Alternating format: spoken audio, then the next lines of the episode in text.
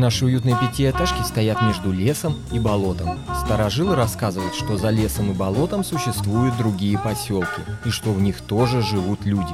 Но если дать слабину и поверить в это, то придется поверить и в другие выдумки наших старожилов – такие как круглая земля, электричество, мусорные острова в океане и уж совсем полное безумие вроде глобального потепления этим летом или премьеры сиквела про Декстера этой осенью. Привет всем жителям, в эфире «Озерские новости» и я, их воскресший ведущий Алексей Костин. Кто кого съел, кто кого покалечил, кто кого из кого изгнал. Побежали.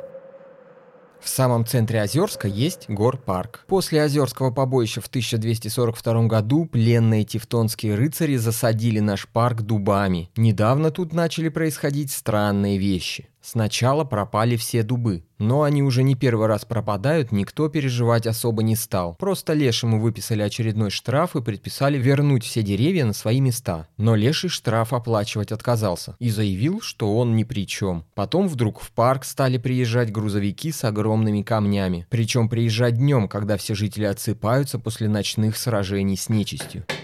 Из камней вокруг парка быстро выросла крепостная стена. А сейчас вокруг этой стены начали рыть ров. Перед рвом появилась информационная табличка. На ней написали «Строится детский сад. Дата окончания стройки – следующий месяц». Пока другой информации нет, но я буду держать вас в курсе. Гриша Уж – представитель самой древней озерской профессии. Он – землекоп. С наостро заточенной лопатой Гриша сегодня утром пришел к горпарку, чтобы узнать, не нужны ли работники на рытье рва. На дне рва Гриша увидел восемь мужчин. У них была одна лопата на всех. Поэтому пока один копал ров, семеро других ждали, когда копающий устанет и передаст лопату следующему. Гриша спросил у мужчин, кто тут старший и где можно устроиться на работу. Мужчины показали на коротовью нору, рядом с рвом. Гриша подошел к норе и заглянул в нее. «Здравствуйте, моя фамилия Уж. Я хочу устроиться к вам землекопом», – проговорил Гриша прямо в нору. В норе началось шуршание, и оттуда вылез мужичок ростом с палец. Мужичок был полностью одет в красное. Красную шляпу, красный кафтан и красные кожаные сапоги. «Здравствуйте, я Пикулик, ответственный за строительство детского сада». Мужичок ростом с палец сказал это и протянул Грише руку в приветствии. Гриша своей мощной землекопской рукой попытался осторожно пожать ручку Пикулика. Но, на удивление, рукопожатие мужичка с пальчика оказалось невероятно крепким. Пикулик так сжал Гришину руку, что в ней заскрипели, приготовились надломиться все мелкие косточки. Пикулик потряс руку Гриши, и Грише показалось, что рука его сейчас оторвется. Но не оторвалась. «Вы, я чувствую, человек в нашем деле опытный, и лопата у вас своя, это хорошо. А как вы говорите ваша фамилия?» – спросил Пикулик. «Уж», — ответил Гриша. «Хм, а откуда это у вас такая необычная фамилия?» — поинтересовался Пикулик. Гриша не знал, откуда такая фамилия, и пожал плечами. «Ну, наверное, от отца, а ему, наверное, от деда, а у того я не знаю откуда», — честно ответил Гриша. Пикулик внимательно посмотрел Грише прямо в глаза, а потом добавил. «Платить можем три тысячи за сто метров выкопанного рва. Согласны?» – спросил мужичок. Гриша кивнул. «Да, мне подходит». По поселку поползли разные слухи о горпарке. Одни из них считают, что ров и каменная стена – это чтобы защитить детей от нападений нечисти. А другие слухи утверждают, нет, ров – это чтобы защитить родителей, оградить их чуткий дневной сон. Что правда, а что нет, будем пытаться выяснить. Прямо сейчас мне сообщают, что Гриша Уш уже принялся за работу. Он копает ров так быстро, что остальным работникам приходится бежать за ним, побросав лопаты, Вероятно, еще пара часов работы, и трехкилометровый ров будет в одиночку выкопан нашим озерским богатырем. Но, подождите-ка. Гриша почему-то остановился. Оказывается, это Пикулик остановил Гришу, резко выхватив у него лопату из рук. По инерции Гриша прокопал еще метров 30, только потом заметил, что лопаты-то у него нет. Он огляделся и увидел позади себя Пикулика. «Вас хочет видеть мой хозяин», – таинственно сказал Пикулик. Класс. Может, кроме рва дадут и яму под фундамент вырыть. Вот было бы круто. Подумал Гриша и пошел за Пикуликом. Пикулик подвел Гришу к крепостной стене из огромных каменных валунов. Пикулик ухватился за один из булыжников размером больше метра и с легкостью, будто камень пенопластовый, вынул его из общей кладки стены. Пикулик зашел в образовавшуюся дыру в стене. Гриша пошел вслед за Пикуликом в неизведанное. И вот что увидел Гриша внутри крепостной стены. Горпарк был уничтожен. Скамейки, палатки с хот-догами и мороженым поломаны. Аттракционы распилены, заржавели и покрылись огромной паутиной. Дубы пленных тевтонских рыцарей распилены на бревна, и из этих бревен вырезаны скульптуры змей со страшными головами разных животных. Вся трава будто выжжена огнем. А в самом центре всего этого ужаса стоит черное одноэтажное здание из огромных валунов. Похожее, наверное, на мавзолей Ленина, если бы его делали Флинстоуны. «Нам туда», — сказал Пикулик и повел Гришу к мавзолею. «Какой-то странный детский сад», — поежился Гриша уж и крепче сжал в руках черенок своей лопаты. «Не странный, а необычный», — уклончиво ответил Пикулик. «Как раз именно странный, даже я бы сказал стрёмный», — не согласился Гриша. «Разве вам не нравится этот пейзаж?» Пикулик остановился и показал рукой на выжженную землю, гниющие дубы и разрушенные аттракционы. Неужели родовая память вам совсем отказала, и окружающее не кажется вам знакомым и родным, товарищ уж? Гриша остановился. Окружающее точно не казалось ему родным. «Ну, давай двигай быстрее, хозяин не любит ждать». Пикулик вдруг грубо схватил Гришу за штанину и потянул к мавзолею. «Нет, я не пойду в этот могильник», — вдруг сказал Гриша и попытался стряхнуть Пикулика со своей штанины. Но тот держал землекопа стальной хваткой. «Куда ты денешься?» — процедил Пикулик сквозь зубы и силой потащил Гришу вперед. «Отвали от меня!» — крикнул Гриша и со всех сил ударил лопатой Пикулика. Лопата звонко ударила по Пикулику. Тот, как красный теннисный мяч, отскочил от лопаты и полетел прямо в сторону мавзолея Флинстоунов. В полете Пикулик закричал «Братушки-пикулики, помогите!»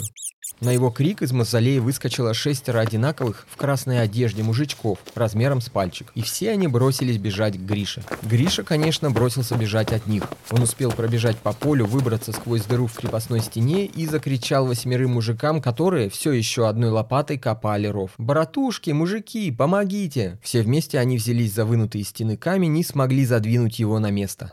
И как только они его задвинули, с другой стороны камень стали выталкивать пикулики. Мужики навалили навалились на камень, а Гриша стал быстро закидывать его землей, чтобы укрепить и не дать пикуликам выбраться.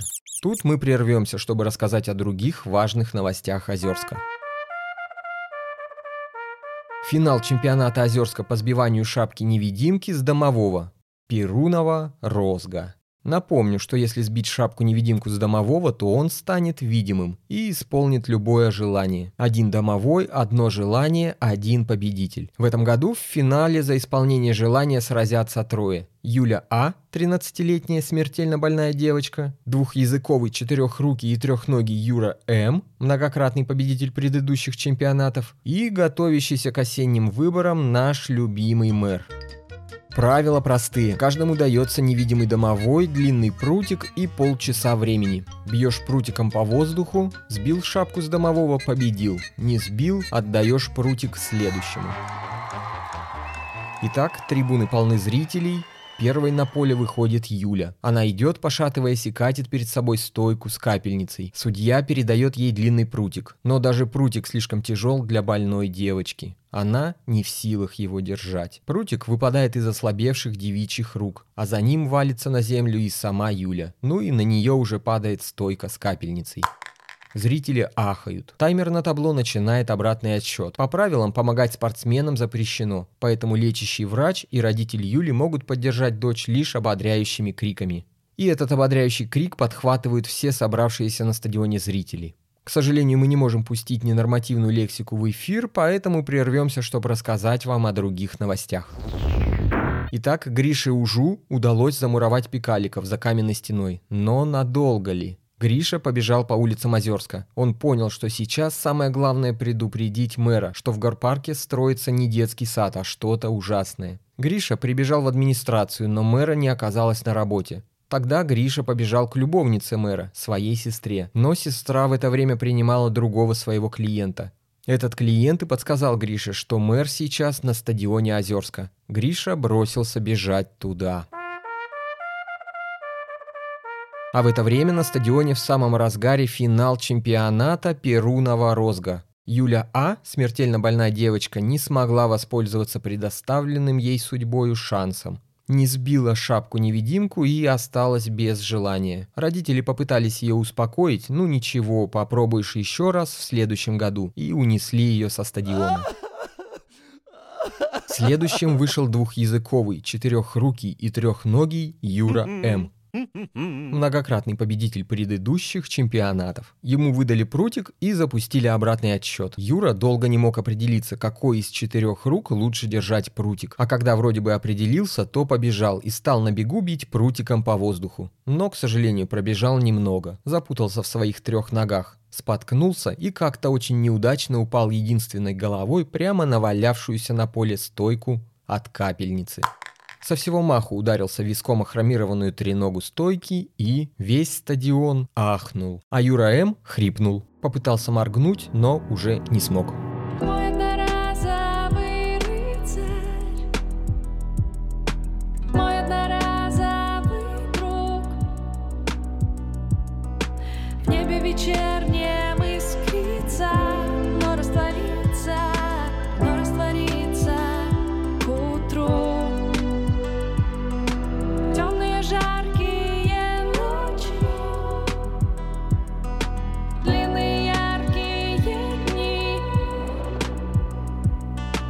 что же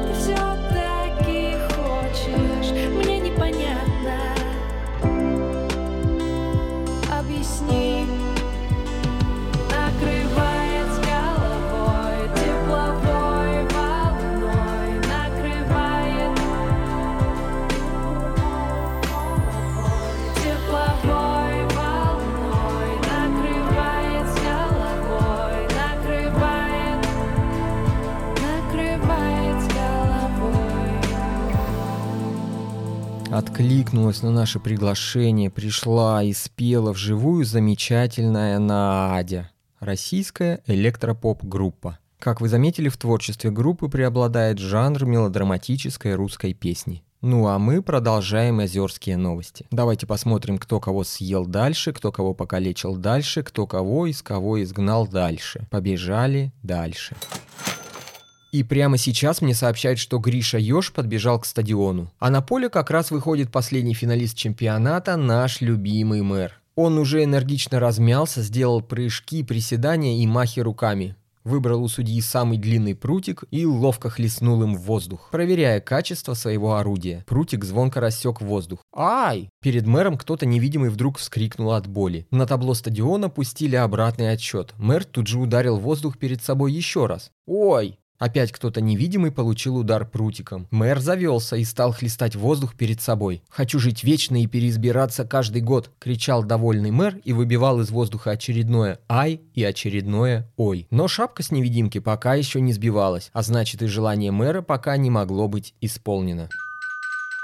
И вот, когда мэр уже загнал невидимого противника в угол поля и замахнулся для решающего удара, на поле вдруг выбежал Гриша и побежал с лопатой прямо к мэру. За Гришей на поле тут же выбежало семеро пикуликов. Они грозно кричали и улюлюкали, нагоняя страха на свою жертву. Мэр в растерянности замер и обернулся, не очень понимая, почему кто-то так нагло мешает его предвыборной кампании. А Гриша на бегу стал кричать мэру в парке не детский сад, там настоящий ад. В это время один из пикуликов зашипел и в прыжке кинулся на Гришу. Гриша отбил его лопатой. Тогда другой пикулик тоже зашипел и тоже бросился на Гришу. И все остальные пикулики тоже зашипели и прыгнули на бедного землекопа. Гриша бешено замахал в воздухе лопатой, отбил одного, второго, пропустил третьего. Тот вцепился своими мелкими зубами Грише в шею и стал грызть его. А Гриша стал кружиться на месте и продолжать махать лопатой, уже по пустому воздуху. Мэр все же смог отвлечься от Гриши и ударил прутиком по тому месту, где должен был стоять загнанный невидимка. И тут раздалось на весь стадион «Ай, ёшки-маташки, больно как!» Но не рядом с мэром, а где-то совсем рядом с Гришей. И тут же перед Гришей прямо из ниоткуда на газон свалилась старинная черная шляпа с черным гусиным пером. И тут же из ниоткуда возник перед Гришей худой, небритый старик в черных кедах, черных джоггерах и черной футболке. Этот худой старик выхватил у землекопа лопату и показал ее судье. Что устроили-то? Договаривались же, что прутиком бьем. Весь стадион ахнул от удивления. Но громче стадиона ахнул мэр. Пикулики тоже на секунду замерли. Даже тот, что вцепился зубами в горло Гриши. И только самому Грише не было дела до шапки-невидимки и стадиона. Он опять повернулся к мэру. В горпарке происходит происходит что-то ужасное, мы должны это остановить. Нельзя туда пускать детей». После этих слов Пикулик опять вцепился в горло Гриши. Гриша упал на землю, Пикулики стали рвать его на части. «Быстрее загадывай желание!» – закричала левая трибуна. «Быстрее, а то они тебя съедят!» – закричала правая. И, видимо, Гриша услышал болельщиков потому что в следующую секунду у него в руках появилась вдруг новая лопата. Он сбил ею пикуликов со своих штанин, встал и как-то ловко, прям лезвием срезал пикулика с шеи и уже черенком без особого труда сбил оставшихся со своей попы и спины. Пикулики окружили Гришу, стояли и рычали на него, но на расстоянии. Приблизиться к землекопу с лопатой они боялись. Гриша победно улыбнулся и сделал угрожающий выпад лопатой в сторону пикуликов. Те трусливо взвизгнули и убежали с поля. Стадион ликовал. Гриша несколько раз победно поднял лопату над головой. К нему подошел расстроенный мэр. Ты мог загадать все, что угодно. Вечную жизнь, пенис до колена. А загадал лопату? Спросил мэр землекопа. Это не просто лопата, она титановая, такую даже в Леруа не купишь. Гордо ответил ему Гриша. А мне сообщают, что дальше случилось уже совсем невероятное. Мэр расспросил Гришу о горпарке. Мэр предложил отправить туда лучших бойцов ССН, службы спасения от нечисти. Но Гриша сказал нет, там слишком жутко, не справится. Потом Гриша повертел в руках новую блестящую на солнце лопату и вдруг сказал «Я пойду сам». Гриша наточил лопату и отправился в горпарк. По пути туда он совершил много подвигов. Перечислю лишь основные – очистил мэрские конюшни, убил льва, сбежавшего из нашего контактного зоопарка, укротил дикого быка, воровавшего озерских девушек по заказу болотной нечисти, добыл для поселковой кондитерской фабрики какие-то необычные яблоки. И вот он подошел к горпарку. Пока его не было, ров вокруг каменной стены был закончен. Закончен, заполнен водой и населен крокодилами. Моста, конечно, не было и Грише пришлось перебираться на другой берег, перепрыгивая по головам крокодилов. Трое лучших бойцов ССН все же пошли за Гришей. Но один боец в прыжке промахнулся мимо головы крокодила и утонул, другой боец попал ногой на крокодилю голову, но модный кроссовок на его ноге предательски скрипнул и соскользнул с головы прямо в пасть. А третий боец решил всех перехитрить одним прыжком перепрыгнуть весь ров. Но разбежался так сильно, что... Ров, конечно, перепрыгнул, но вот на другом берегу затормозить боец уже не смог и на всей скорости врезался своей незащищенной головой прямо в камень, торчащий из стены. Гриша же достал лопату и как-то особенно ловко ей орудуя вырыл под стеной из булыжников удобный лаз. Пролез под стеной и снова оказался на выжженном поле бывшего горпарка. Впереди виднелся мавзолей Флинстоунов. Гриша побежал к нему, угрожающе громко крича и на бегу размахивая над головой своей новой титановой лопатой.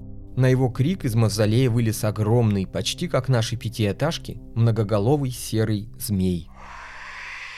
Он зашипел всеми своими головами, а одной из них даже выдохнул в сторону Гриши огненным пламенем. Гриша сгруппировался и кувырком увернулся от огня. Так вот почему вся земля выжжена. «Ну ничего, про огненного змея я тоже читал», – подумал про себя Гриша и решительно бросился с лопатой на врага. К этому времени жители Озерска соорудили из веток что-то вроде временного моста через ров пролезли под стеной и теперь стояли позади Гриши с восхищением наблюдая за грандиозной битвой. А змей продолжал пускать огонь в Гришу, поочередно из разных голов. А Гриша продолжал кувыркаться, уворачиваться и приближаться к змею. Когда между ними осталась уже пара саженей, змей вдруг перестал пускать огонь из отдельных своих голов. Он взмахнул крыльями, поднялся в небо. Там набрал полную грудь воздуха, собрал все головы в одно орудие, направил их все разом на Гришу и, что было сил, выдохнул весь имеющийся огонь в землекопа. И это был уже не огонь, это была настоящая раскаленная плазма. А в самом центре этой плазмы Гриша увидел кое-что странное. На секунду Ужу показалось, что он видит там самого себя. Но себя какого-то странного, страшного и чужого, всего покрытого мелкими чешуйками. Гриша уж моргнул, и видение пропало. Но не пропал поток плазмы, летевший прямо на него с космической скоростью. Гриша понял, что теперь уже не успеет увернуться, и, видимо, вот он его трагический конец. Но тут он вдруг вспомнил про свою лопату. Гриша подышал на нее, титановое полотно запотело и уж протер его рукавом. Лопата заблестела. Во, как зеркало подумал Гриша и вытянул лопату перед собой, словно она щит. И тут произошло вот что. Плазма ударила всей своей мощью в лопату и отразилась от начищенной до блеска поверхности. Отразилась и еще быстрее, чем до этого, полетела обратно прямо в огнедышащего многоголового змея. Змей в панике замахал своими маленькими крылышками. Но инерция большого неповоротливого тела не дала ему увернуться. Плазма ударила в змея, и он вспыхнул прямо в воздухе. Зрителям у стены казалось, будто в небе горит сразу два солнца. Шкура змея стала плавиться и капать прямо на землю.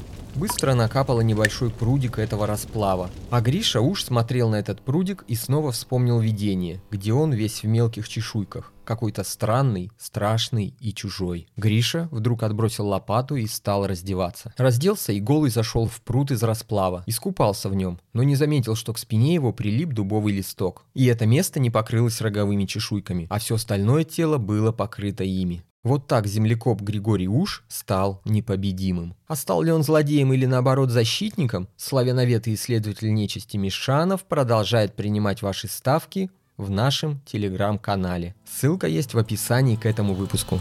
Снова